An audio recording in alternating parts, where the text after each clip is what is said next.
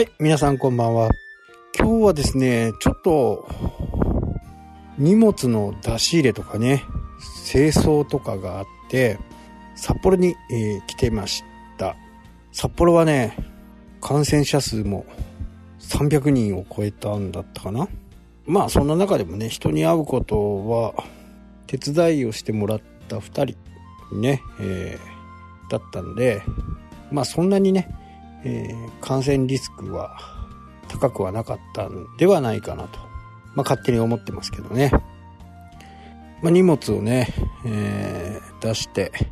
いろんなことをね、えー、まあ、清掃しながらね、まあ、今後どうなっていくのかなとかね、えー、ずっと作業してるわけでもなくてね、まあ、休み休みいろいろやってたんで、まあ、ただ、今の時期はやっぱりね、まあ、オフェンスよりはディフェンスかなっていう感じですね。まあ野球に例えるとね、攻撃してる時って絶対点数が入らあ点数が入らないんですよ。相手に。まあ自分たちが打ってますからね。で、まあサッカーの場合はね、やっぱ攻撃もするし、ディフェンスもするしってその時その時によって、まあ、展開一つでね大きく蹴ったボールがゴールに入るとか、まあ、バスケットもそうですよね。相手に取られてすぐさまゴールに向かわれると。でも野球って攻撃してる時って点数を入れる回なんで絶対点数は入れられないんですよ。まあ皆さんご存知ですよね。なので今はまあね攻撃は最大の防御という言葉があって、攻撃してる時、さ、うん、野球で言うとね、攻撃してる時って絶対、えー、マイナス、まあ相手に点数が入るっていうことは、もう100%、200%、もう絶対ないわけです。なので、今はそんな時期かなっていうふうにね、えー、思います。この数字が、これ日曜日での数字なんで、月曜日とかね、えー、火曜日、水曜日になれば、倍になってもおかしくないかなというふうにね、思います。まあ、やっぱり倍になるとね、相当きついですよね。まあ今全体、ね、えー、国内全体で、なん、?7000 人、えー、新規感染者数がね、7244人という形で、昨日から1260人増えてるというね、えー、大変こう厳しい状況なのかなと。この辺がねどういうふうに、えー、捉えるかっていうところは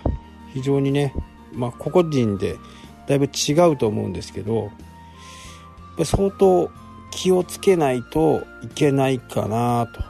北海道で400北海道で506人ですね。506人。これはすごい数字ですよね。まあコロナのね、えーワクチンとかもどんどんこうスケジュールが発表になってそれでもまだ300万人ぐらいかな打ってる人がね。ただ2回終わっていないうち1回目で感染したという報告もあるようですからね。ここはやっぱり本当に気をつけないと大変なことになってきてますね、まあ、各地のところでもね大体こう最大になってきてるんでこれはね本格的にこう日本の状態だとね、えーシャえー、ロックダウンはないんですけど、まあ、法律上ね、え、できないということになってるんで多分できないんですけどやっぱりま非常に大きな数字がね、え、並んでいますよね。福岡も519人ですね。まあ、この辺がね、えー、どんどん、やっぱり気をつけないとね、まあ、気をつけてもダメなのかもしれないですけどね。ただまあ何も気をつけないよりはやっぱり気をつける、まあ、手洗いとかねそういったものを本当にこうしっかりやっていかなきゃならないなと、